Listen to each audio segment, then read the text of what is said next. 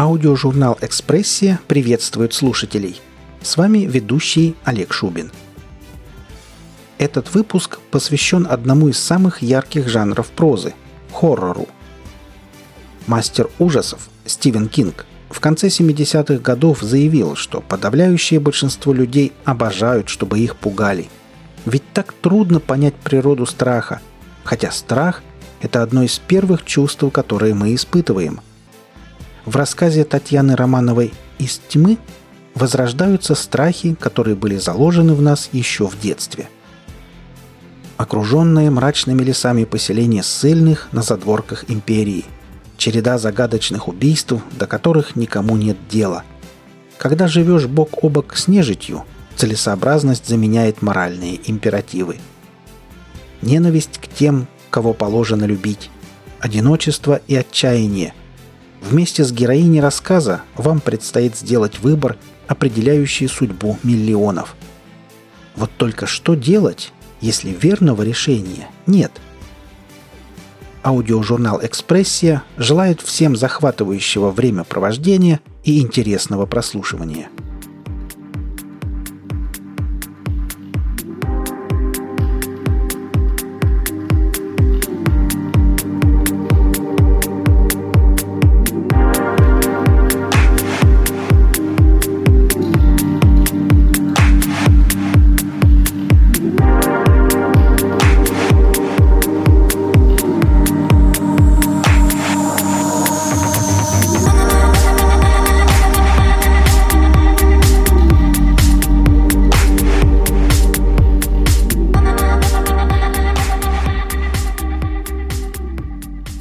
осмотра тела. Вы уже пишете, да? Аликанта Эзери. Возраст э, около 30 лет. Ссыльная. Личный номер 7003. Приписано к исправительному поселению на девятом километре Балтокской железной дороги. Это лишнее. К делу. Причина смерти – сочетанная травма. Рвано укушенные раны туловища и лица. Неполная травматическая ампутация левой голени. Разрывы печени, селезенки, и сердце, что и обусловило... Эльга, спокойней, пожалуйста. Ты не шаманишь, а отчет составляешь. Давай по порядку. Что по порядку? Жила-была дурочка, тихая, безобидная, повадилась бродить по лесу. И догулялась. Сожрали ее болотные твари. Ах да, надо по порядку? Сначала выпотрошили, а потом сожрали. Обычная история для этих мест. Вот в конце лета Марена из десятки пропала, так до сих пор не нашли. И не искали, честно говоря. Живые важнее, а живым в болтокских топях делать нечего. И ведь давно понятно было, чем все закончится. А с другой стороны, не бросишь же свои дела, чтобы сдвинутую тетку караулить. Живые важнее. Эльга отвела взгляд от того, что было разложено на цинковом столе. Под потолком монотонно гудели сонные осенние мухи. «Что, опять мутит?» «Иди», — вздохнул доктор. Эльга осторожно помотала головой. «Хватит уже. Второй год в обучении. Пора бы привыкнуть». «Доктор Риго, да иди уже наружу, сам закончу». «Нет, смотрите». Девушка указала на запястье Аликанты. «Вот. Что это за след?» «Вот ты и скажи», — буркнула Риго. «Как будто... от веревки? Мне так и записать?» «Нет». Эльга прикрыла глаза. «Обнаружены замкнутые поперечно-циркулярные ссадины, то есть полосовидные кровоподтеки в области обоих лучезапястных суставов. Так? Можешь ведь, когда хочешь. Доктор нехотя встал из-за стола. Ну, показывай свои поперечно-циркулярные. Да, в принципе, похоже. В принципе, обиделась Эльга. Так как на иллюстрации в учебнике, точь в точь. И? Ну, так не могла же она сама себе руки связать. Получается, кто-то ее убил. Стоял рядом, смотрел, как она мучается. Надо спросить обходчиков, которые ее нашли. Может, они видели веревку? Вы меня слушаете? Нет. Ригу аккуратно прикрыл то, что осталось от Аликанты грязной простыней. Я ночью в медпункте дежурил. Там трое тифозных, так что бреда с меня на сегодня хватит. Стоял, смотрел. А почему тогда нежить его не тронула, убивца твоего? Заговоренный он, что ли? Эльга, милая, иди лучше домой. За сестрой пригляди. Таисия ковырялась в палисаднике, украшая грязевые куличи соцветиями багульника. Ну и пусть дальше играет. Захочет поесть, стащит что-нибудь со стола. Шесть лет дурехи, уж как-нибудь сможет о себе позаботиться. Тут поважнее есть дела. Бред ему, видите ли. А вот ткнуть в нос той самой веревкой, так и не бред будет. Эльга тревожно посмотрела на низкое сентябрьское небо. И не поймешь, много ли еще времени до темноты. Вечером-то, ясное дело, нечего шататься в окрестностях Болтоги. А вот днем можно попробовать. Аликанту нашли путевые обходчики. Значит, до места убийства? Да, убийства. Недалеко от железки. А к насыпи болотные редко выходят. Мимо с грохотом пронесся трехчасовой. Эльга замерла, провожая его взглядом. Когда-то и она ездила в этих серых вагонах. Тогда еще экспресс останавливался на Болтокском вокзале. И сама Болтога была гордым и прекрасным городом, а не руинами, населенными нежитью. И папа был жив. Болтоги, построенные на руинах древней столицы, прочили гибель с момента основания.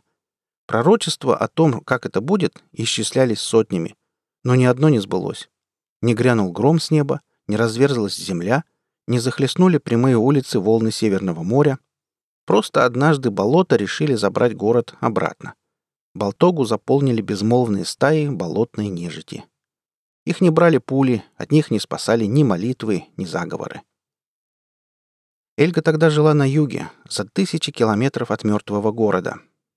Когда тебе пять лет, когда из окна видно море, а каждое утро начинается с улыбки матери и солнечных бликов на резном изголовье кровати, разве можно поверить в жуткие северные сказки, которые почему-то стали печатать на страницах серьезных газет?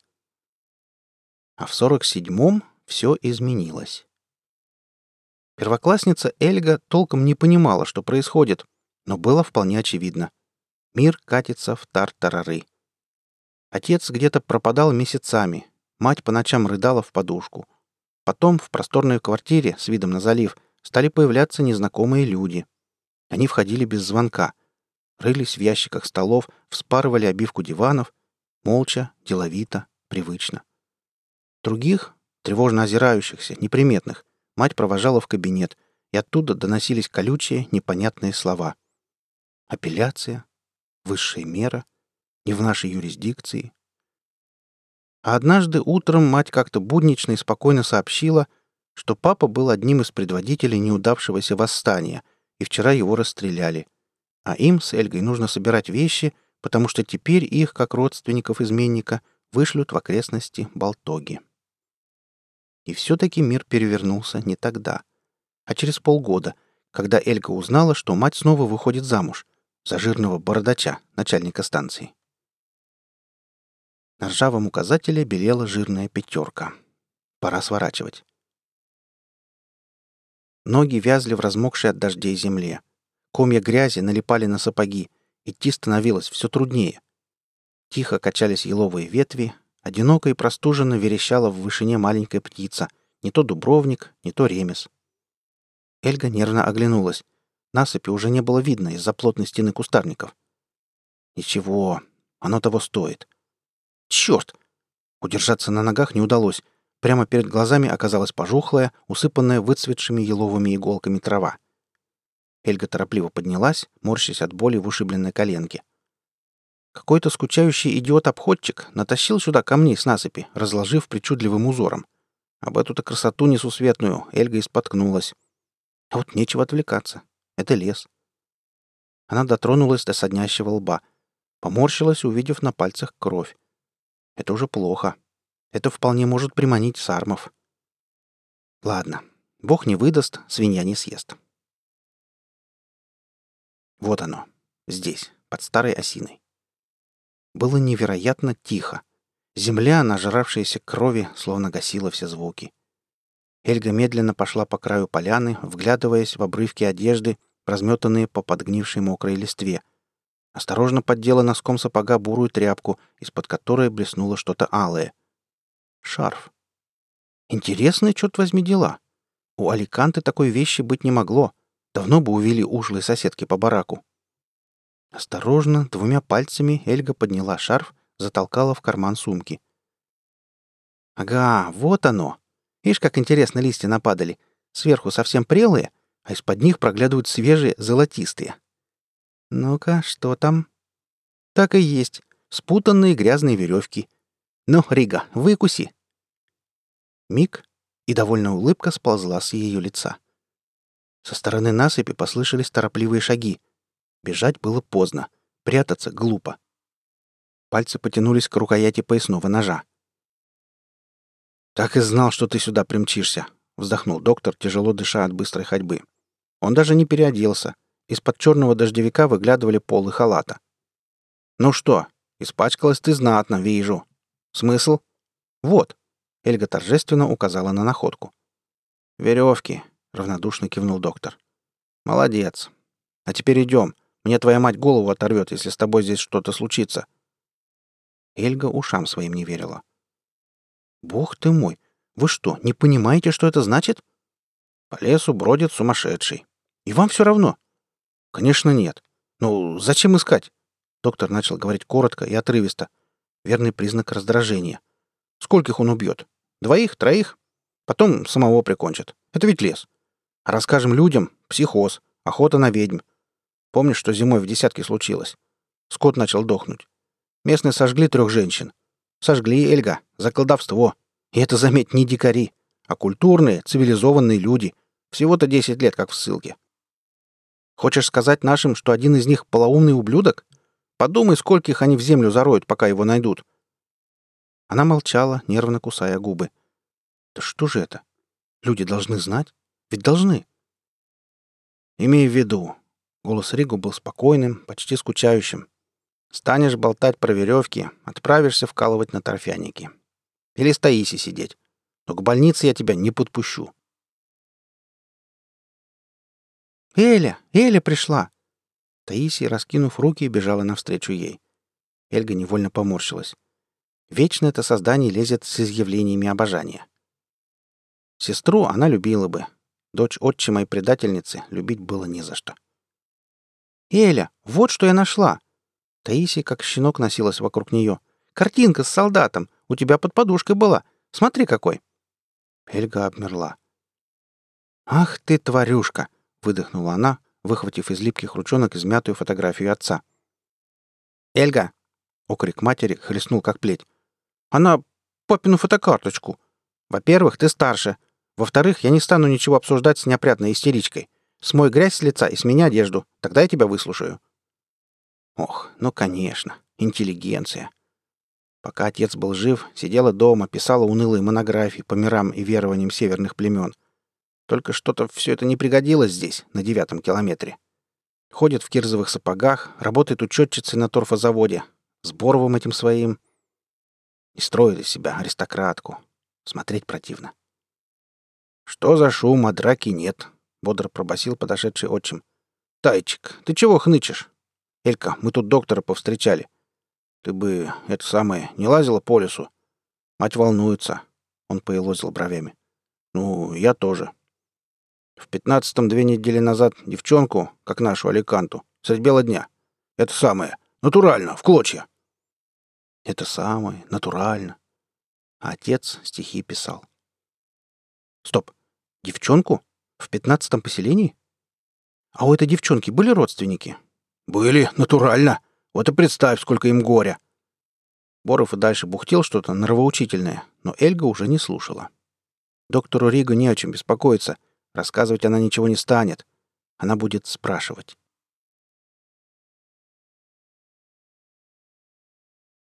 Из дома на утро удалось уйти незамеченной. Лишь сонно заворочилась Таиси. Не слишком-то удачно все складывалось. Сегодня у Ригу приемный день, и ей, ученица, надо быть в медпункте, на подхвате. Доктор обидится. Мать опять будет скорбно поджимать губы и шипеть про долг и обязанности, не понимая, что уж ей-то все эти святые слова совсем не пристали. Но ведь все так серьезно. До пятнашки удалось дойти только к полудню. Ведь прямой дороги между поселениями нет, только тропка вдоль насыпи. Что ж, обычная ссыльная деревенька — Ряды бараков, расхлябанные колеи дороги, чахлые осинки в палисадниках, сонный патрульный на веранде управы. И что у него спрашивать? Где тут жила убитая девушка, у которой, возможно, был красный шарфик? Поров ведь даже имени не сказал. Заблудилась?» Эльга обернулась на голос. Парень в форме железнодорожника. Красивый, высокий, темноволосый. А главное, нет на лице той печати сонного отупления, которой отмечено большинство местных. «Ищу кое-кого», — пробормотала Эльга. «Интересно как. И кого же?» У него были удивительно живые глаза. Умные, внимательные. Эльге стало отчаянно стыдно за нелепую ссадину на лбу, не слишком чистые волосы, неглаженную рубаху. Мать бы, небось, позлорадствовала. А нечего ходить распустехой. «У вас недавно случилась трагедия. Девушка погибла. Интересно было бы, где она жила, потому что есть некие... Есть вещь. Возможно, ее. Вот». Захотелось сквозь землю провалиться. «Да что же такое? Боров и то так не мямлет». К ее удивлению парень понял. «Ты про Фаину? Пойдем провожу.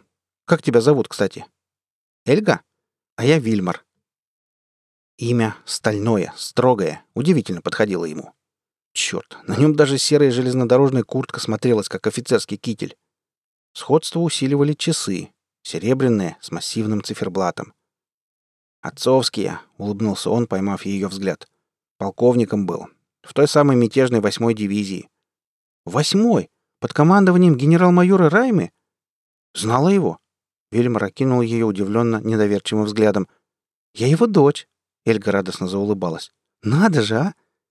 «Да, удивительно», — сдержанно кивнул Вильмар, сворачивая на узкую дорожку, ведущую к длинному приземистому бараку. «Нам сюда!» На массивной двери, выкрашенной в грязно-зеленый цвет, белели длинные царапины. Сарм подписался. Вильмар повернул ключ в замке. Бродил тут один по ночам. Потом прискучило ему, что ли. «Болотные к вам в деревню приходят?» — изумилась Эльга. «А к вам нет? Странно. Вы ведь ближе к ним живете». Заскрипели под ногами половицы. Вильмар отдернул занавеску, и тусклый утренний свет залил крохотную комнатушку. Все как у всех. Койка у стены, облезлый накренившийся шкаф, письменный стол посредине комнаты, он же, видимо, и обеденный. «Спасибо, только мне бы ее родственников повидать.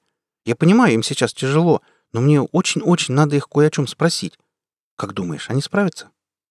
«Справлюсь», — пожал плечами Вильмар. «Мы жили вместе, пожениться собирались, но вот не успели. Ты ведь про вещь какую-то говорила?» «Да, ее», — наконец сказал он, протягивая шарф обратно. «Тебе не надо?» — растерялась Эльга. «А, а что она делала одна в лесу?» «Знать бы. Вильмар грустно улыбнулся. Она удивительная была. Мастерила что-то постоянно, стихи сочиняла. Может, гуляла вдоль дороги, задумалась, изобрела. До пятого километра? Позавчера на том самом месте убили одну из наших. Странно, правда? И еще. Эльга зажмурилась, словно в омут головой. У нашей Аликанты были связаны руки. Вот. А про Фаину ваш доктор в отчете ничего такого не писал? У нас нет врача. Вызывали кого-то, не то из десятки, не то от вас. Пожилой такой. Ригу. Боже. Но он мне об этом не сказал, нахмурился Вильмар. Он и мне запретил, поэтому прошу, не говори пока никому. Понял, серьезно кивнул он. Но почему ваш врач решил это скрыть? Элька вздрогнула от стука в дверь. «Это с работы», — поморщился Вильмар, поднимаясь из-за стола. «В управу надо зайти. Побудь пока здесь, ладно?» Вот он, отличный случай осмотреться. Хотя осматривать тут, честно говоря, нечего. Мы жили вместе. Странно как-то. Если эта Фаина была такая затейница-рукодельница, то где же плоды ее трудов? Почему-то вспомнилось, как мать после свадьбы быстренько избавилась от отцовских вещей. Часы подарила доктору Риго, ордена продала на станции за бесценок. И ведь не из желания оградить Борова от душевных терзаний. Разве ж такие терзаются? Нет, из стыда, чтобы ничего не напоминало о предательстве. Не убрать с глаз, а именно раздать, уничтожить, словно ничего и не было. Эльга, опасливо поглядывая в сторону приоткрытой двери, подошла к шкафу. Открыла скрипучую дверцу. Все аккуратно разложено по стопкам. Внизу перевязанная бечевкой стопка книг. Эльга скользнула взглядом по корешкам. Винегрет, по-другому не скажешь. Какие-то романы, учебник по механике, сборник легенд народов Севера. У матери точно такая же была, с замысловатым орнаментом на переплете. Несколько растрепанных журналов. Все. Ни тебе тетради со стихами, ни картин. Что и этого на память о былой любви не оставил. В ящике стола лежали две фотокарточки. Первую Эльга сразу положила обратно. Ничего интересного. Стайка одинаково одетых ребятишек на ступенях какого-то дома с колоннами. А вот вторая... Вот она, Фаина. Смеющаяся девушка с букетом осенних листьев в руках. Светлые вьющиеся волосы, точеные черты лица. И вправду красивая. Не то, что некоторые. Скрипнула половица. Эльга обернулась и встретилась взглядом с недоумевающим Вильмаром.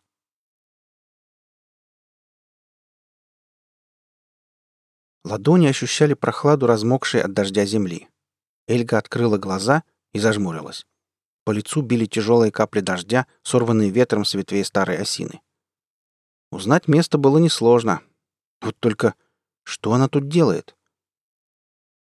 «Ты так быстро убежала!» Знакомый голос то был слышен отчетливо, то словно бы отдалялся. «Из-за фотографии, что ли? Да мне не жалко, я бы показал». Эльга неуклюже приподнялась на локте. Голова раскалывалась. «А ты к лесу бросилась, словно за тобой стая сармов гналась. Меня как нарочно отвлекли на улице. Пока разобрался, тебя и след простыл. Хорошо хоть вспомнил, что ты про пятый километр говорила. Прибежал сюда, а ты лежишь ничком и не шевелишься.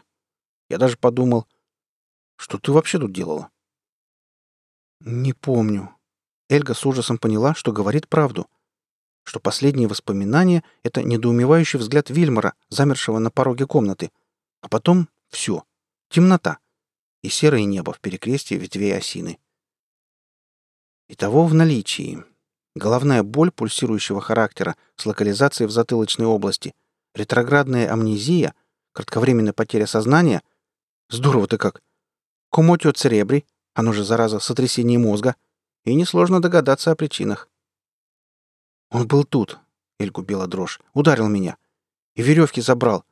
Ты его спугнул, наверное. Вещи из сумки были разбросаны по поляне. Сиротливо белели вырванные листы из учебника по судебно-медицинской экспертизе. Чем книга-то ему не угодила. Эльга поднесла руку к лицу. Заморгала, не в силах сфокусировать взгляд. Пальцы почему-то были испачканы чернилами. «Ты лежи, я все соберу». Вильмар принялся неуклюже заталкивать в сумку размокшие страницы. Эльга закрыла глаза. Шорох листьев под ногами. Что-то темное и блестящее. Плащ-дождевик? И почему пальцы в чернилах? Вельмар помог ей подняться с земли.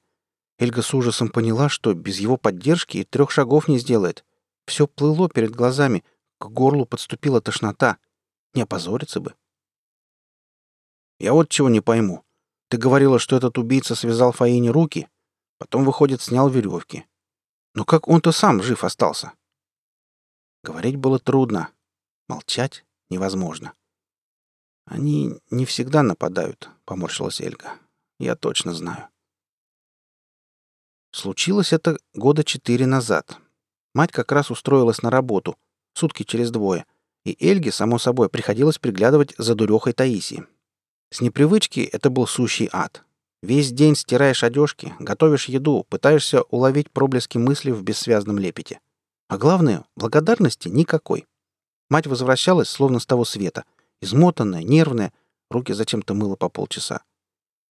Ну и как-то раз Эльга не выдержала. На полчаса заглянула к подружке, а Таисия нелегкой понесла на чердачную лестницу. Эльга чуть со страху не умерла, когда увидела орущую, перепачканную в грязи малявку на руках соседки. Обошлось все, конечно. Но тогда Эльга просто света не взвидела. Развернулась и бежать в лес. И там она встретилась с Марой. Прозрачный силуэт маячил у самой кромки болотной воды. Темные провалы глаз были обращены к замершей Эльге. Миг, и, учуяв человека, Мара неспешно поплыла навстречу. Эльга все видела, все понимала, но тело отказывалось повиноваться. Ни крикнуть, ни выдохнуть. Когтистая рука легла на плечо. Позже мать удивлялась, где это Эльга умудрилась прожечь куртку. И девочка поняла. Вот оно. Так ей надо, душегубице. Не уследила, не остановила. Эльга зажмурилась. Только бы быстро. И не больно. Когда она отважилась открыть глаза, Мары уже не было. Лишь хмарный след медленно таял в промерзшем воздухе. Эльга остановилась, вытирая испарину со лба. «Понимаешь, это было. Я не знаю, почему так. Но видишь, я живая. И раз тогда Мара ничего мне не сделала, то, может, и тому человеку. Я никому не рассказывала. И тебе, наверное, зря. Я тебе верю, — тихо сказал он. Доктор сидел за столом и писал. «Где тебя носило?» — сухо осведомился он, словно не замечая Вильмара. Черный дождевик висел на крючке у двери. Сухой. А вот сапоги в прихожей были перепачканы свежей грязью — и из-под подошвы выглядывал золотистый край осинового листа.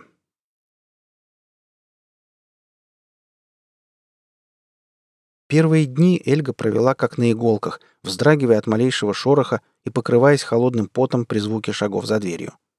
Вот сейчас в палату влетит заплаканная санитарка и сообщит об очередной жуткой находке.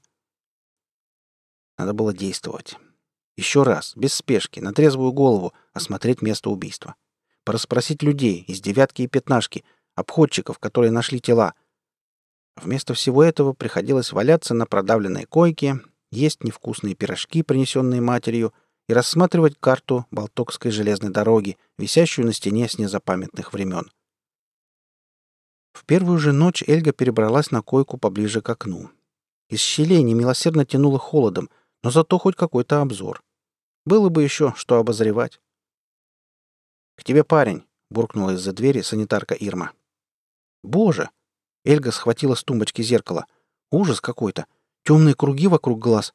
А как же, синдром очков! Впалые щеки и дурацкая счастливая улыбка на растрескавшихся губах. «Извини, раньше не мог прийти». Вильмар положил на тумбочку букет белых астр. Оба сменщика заболели, я один на участке. От него пахло лесом, осенним дождем, железной дорогой. Так много хотелось сказать, и вместо всего этого получилось лишь жалкое «Ну, как оно там?» «Как обычно», — Вильмар прикрыл дверь. «Поезда ходят, погода дрянь. Ты-то как?»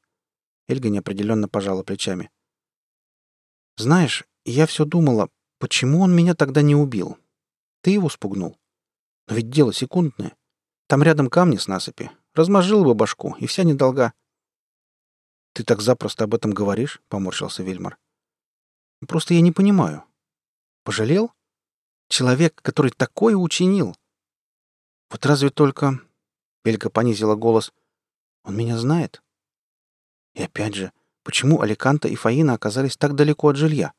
Да будь ты хоть сто раз не от мира сего. Как не заметить, что за тобой кто-то идет по лесу? Может, они просто знали того человека и не ожидали от него угрозы? Взгляд Вильмара стал напряженным. «Думаешь...» «Риго», — проговорила Эльга одними губами. «Сам посуди. Фаина могла его знать. Аликанта, то только ему и давалось. За ним бы они пошли. Его бы не испугались. До последнего. И меня он не убил. Из сентиментальных соображений. Тогда все сходится. В общем, я стала следить. Эльга вытащила из-под матраса сложенный листок. Он рано утром куда-то уходит. 13 октября ушел в 4.25. Вернулся в 7.12.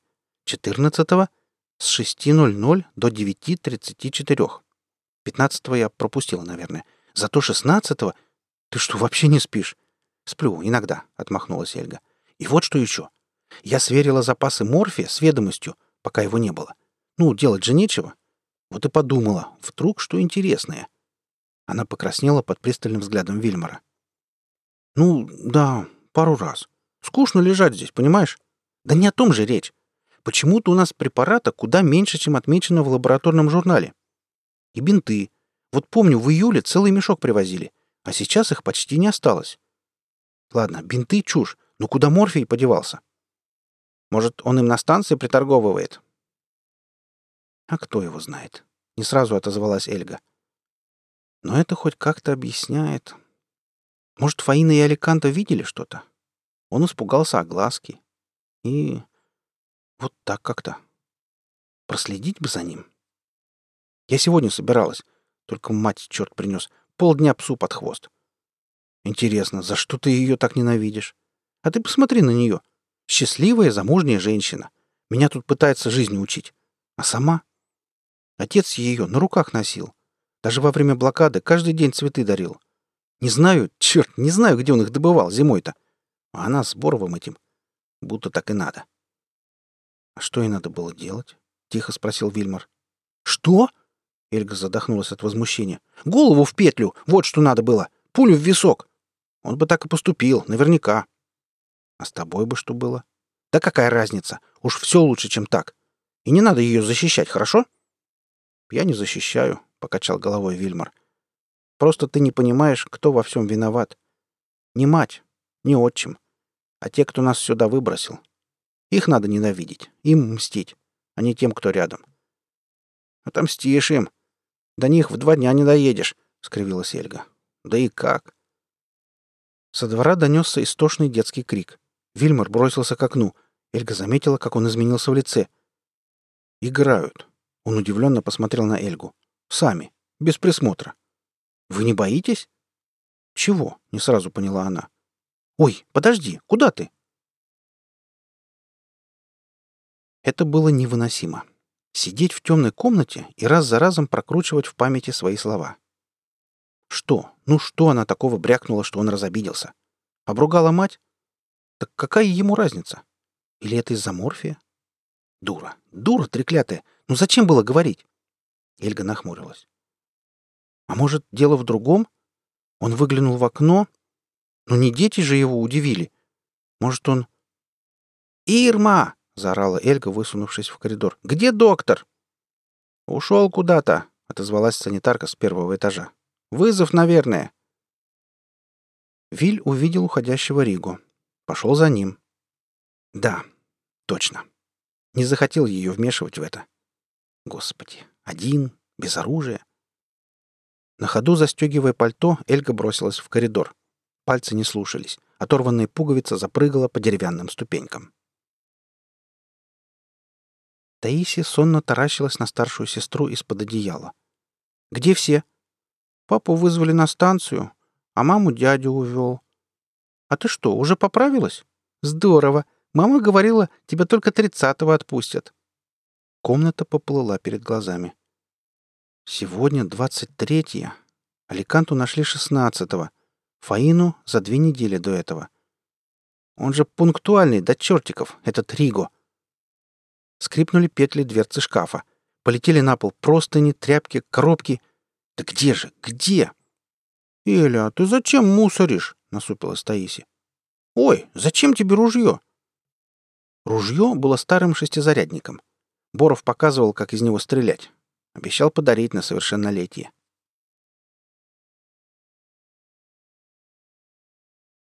Мерзкая морось сменилась пронизывающе холодным дождем. Сумерки как-то в раз угасли, уступив место промозглой, беззвездной ночной темноте. До пятого километра... Он ведь туда пошел? Туда? Ходу часа три. Пока по размытой скользкой дороге дойдешь до железки, пока продерешься в кромешной темноте через лес, не успеть. Ни за что не успеть. У края платформы стоял семичасовой на Ангибору. Бока грузовых вагонов маслянисто поблескивали в тусклом свете фонарей. Боров за что-то распекал машиниста. Эльга, поскальзываясь на мокром гравии и насыпи, забралась на переходную площадку крайнего вагона. Прижалась к холодному металлу. Только бы не заметили. Придется прыгать. Между четвертым и пятым километром будет пологий участок. Состав замедляет ход перед въездом на мост. Поезд тронулся. Мимо потянулись, сливаясь в неразборчивое серое марево, круженные торфом вагоны, бараки, бетонные плиты заборов, в просвете между деревьями мелькнул белый длиннорукий силуэт. Странно. Обычно мары не выходят к насыпи. Эльга прикусила губу. Одно к одному. Сегодня же двадцать третье, осеннее равноночье. Шестой километр. Скоро прыгать. Ну? Из темноты к рельсам скользнули серые тени. Выглянувшая из-за туч луна высветила угловатые костистые тела, темные провалы глазниц — Сармы учуяли человека и выбежали за легкой добычей. Когтистые пальцы вцепились в перекладину лестницы. Сарма сорвало, отбросила на насыпь. Он вскинулся, качнулся на лапах и в несколько длинных скачков догнал стаю. Пятый километр. Эльга до боли стиснула челюсти. Прыгать давно было пора. Локомотив уже въезжал на мост. Но куда прыгать-то? Впасть с армом? Неожиданно вожак стаи замер. Запрокинув рогатую голову, яростно и обиженно взвыл. «Река», — сообразила Эльга. «Как в сказке, которую когда-то давно рассказывала мать. Нежить боится проточной воды. Там за мостом поворот на восток, в объезд Болтоги. Там безопасно. Там люди, свет и тепло. Вот только ей не туда. Внизу темнела грязная вода реки. Сейчас. Вот сейчас. «Виль!» — заорала она и прыгнула. Лицо и руки как огнем обожгло. Стало нечем дышать. Вода. Я в воде, поняла Эльга. Живая. Живая. Эльга вынырнула на поверхность, хватая ртом воздух. Повезло, черт. Пятью метрами левее приземлилась бы в колючие заросли ветвей на берегу. Револьверу-то ничего не будет от падения в воду. Хотелось бы верить. Носок сапога уперся во что-то твердое. Эльга наклонилась. Рельсы, уже почти неразличимые под ковром из растений. Откуда они здесь? На карте их не было. На подробной до занудства карте, где были отчерчены все запасные пути, все ответвления, там не было этой дороги. В прорехах темного мшистого покрова белели шпалы, похожие на скелет огромного древнего змея. А травка-то примятая. Ходят по ней. И не мары с сармами, вот кто-то стистил грязь с обуви о край рельса. В промозглом болотном тумане бесновался лес, охваченный равноночием. А Эльга брела по просеке, поскальзываясь на шпалах, ощущая спиной холодно-любопытные взгляды обитателей леса. Перед глазами роились черные точки. Почему ничего не было видно, кроме тусклого и неподвижного огонька, где-то впереди, за стеной дождя? Свет в окне? Какое же жилье здесь, в паре километров от мертвого города? Ничего. Шесть патронов. Один для Ригу, четыре для нежити и последний для себя. Белели в темноте оштукатуренные стены дачного поселка. Наверное, раньше здесь участки были на вес золота. Лес, река и от Болтоги недалеко. В окне одного из домиков горел свет. Сквозь плотную ткань занавески были видны лишь очертания высокой фигуры. Один. И то хорошо. Дверь со стуком ударилась о стену. Тусклый свет лампы керосинки освещал узкую комнатку. Эльга замерла, не в силах отвести взгляд от того, что лежало на цинковом столе. В неестественной сине-багровой массе с трудом угадывалось человеческое тело.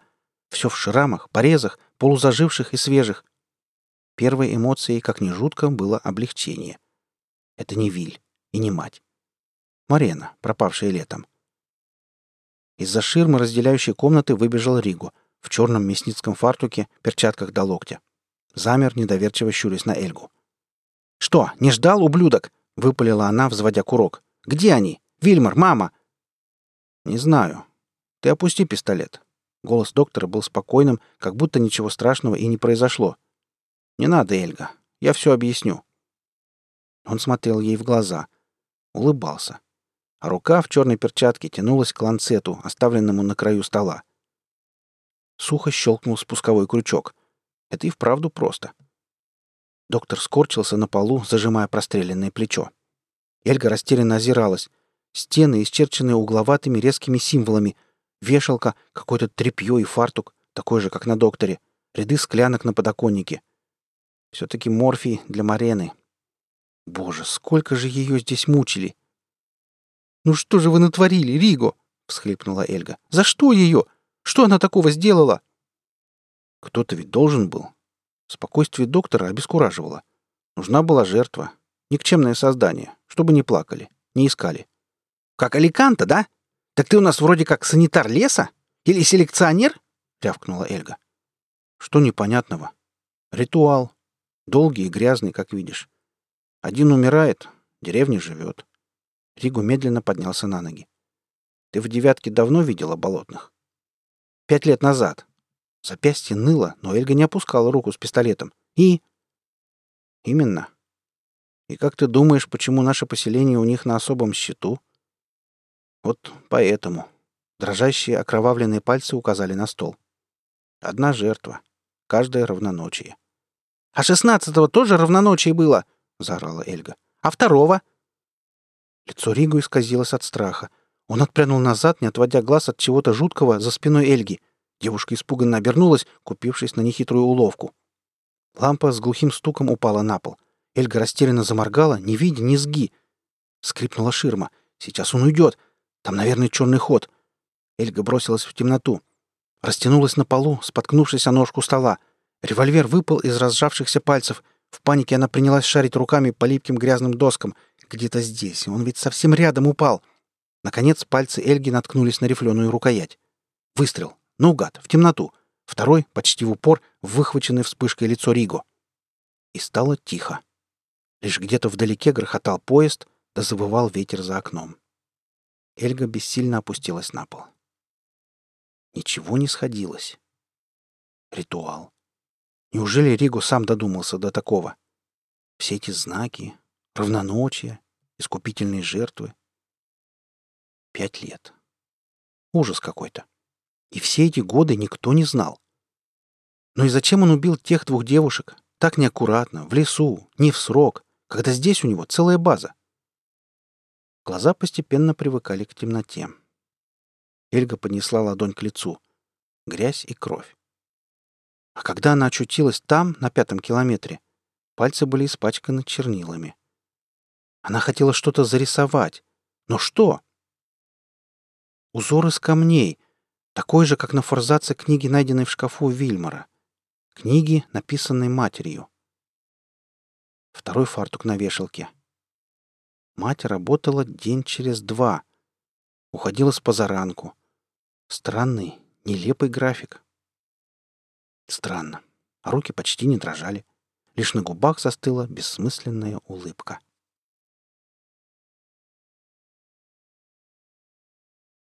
Сначала Эльга подумала, что успела, что у них будет время, и она сможет объяснить матери все, что сочетание арифметики и этики не менее чудовищно, чем вечный голод нежити, что право детей играть во дворе не покупают такой ценой.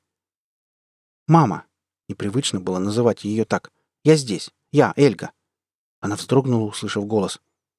«Ну, отзовись!» — жалобно попросила Эльга, отводя прядь от лица.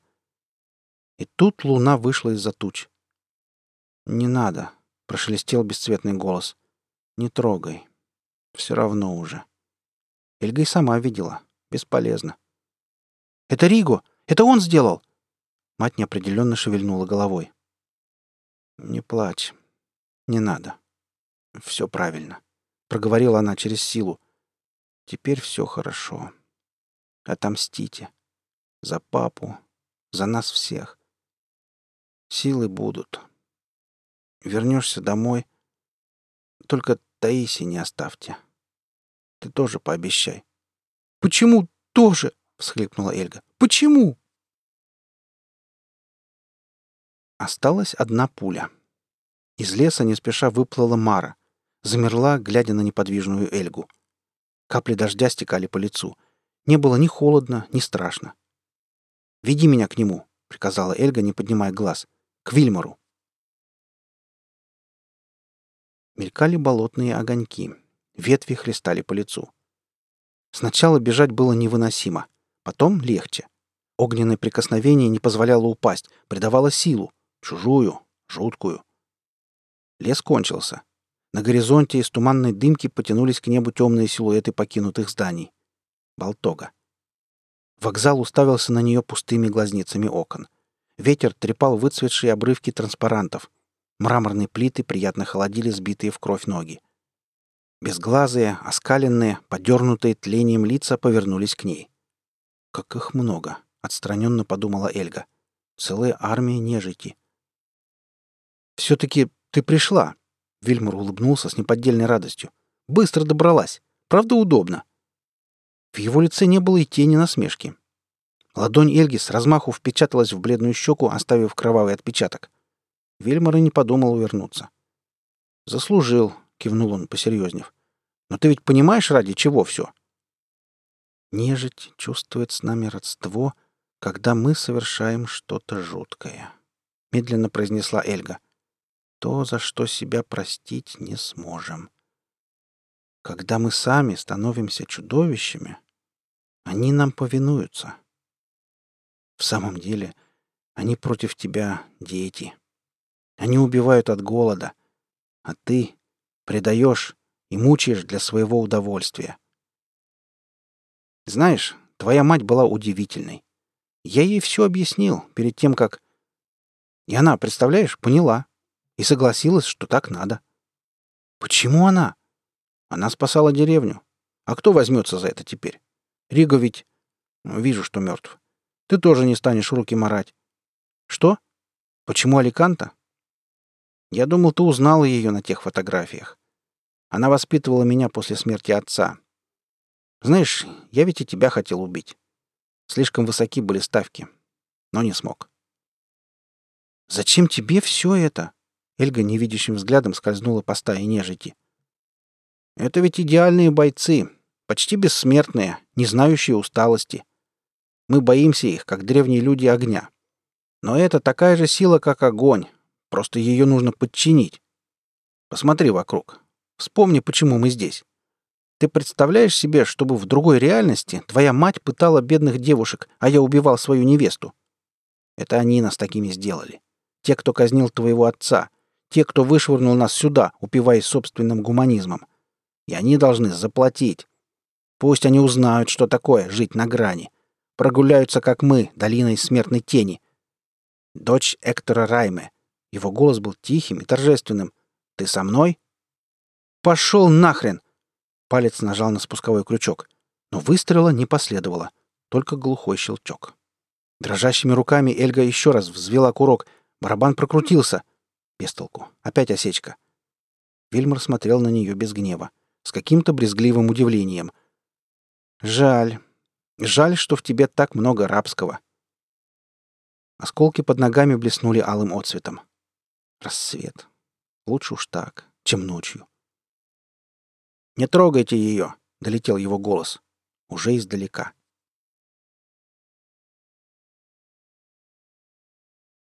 Эльга брела через лес. Болотные не трогали ее, да и сама она больше была похожа на нежить, чем на человека. Свалявшиеся мокрые пряди волос, одичалый взгляд из-под лобья.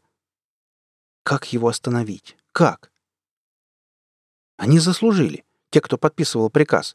Но когда ты приведешь смерть в их дом, как ты сможешь защитить тех, кто не виноват? Понимаешь? Ты понимаешь?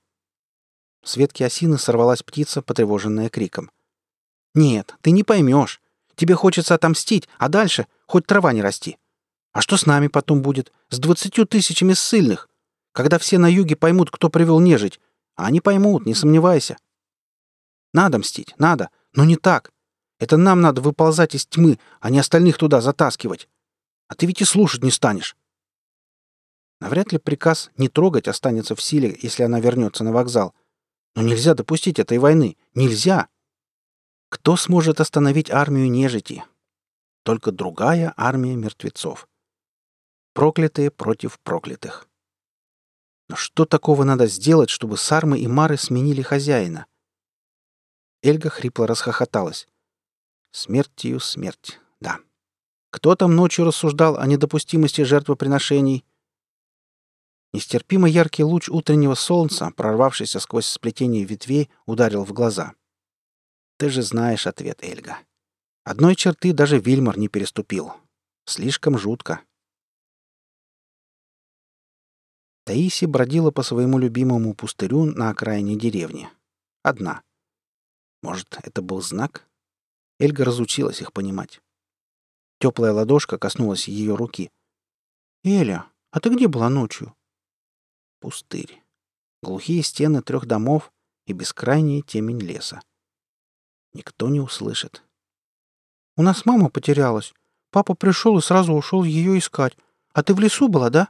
А Сармов видела? Мама говорит, они каждое равноночие танцуют на лунных полянах. А я не пойму, как они танцевать могут. У них же когти здоровенные. Вот бы на них посмотреть, как они празднуют. Ну вот хоть одним глазком. Ой, а почему ты так на меня смотришь? И все сразу стало на свои места. Живые важнее. Идем в дом. Грязная ладонь легла на лохматую макушку Таиси. Тут холодно.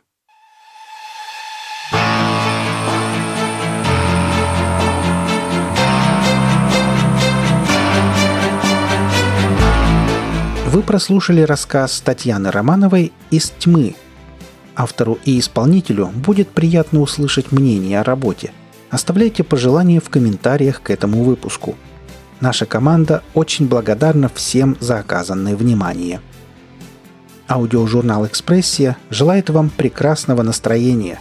Будьте вместе с нами и до встречи в следующем выпуске.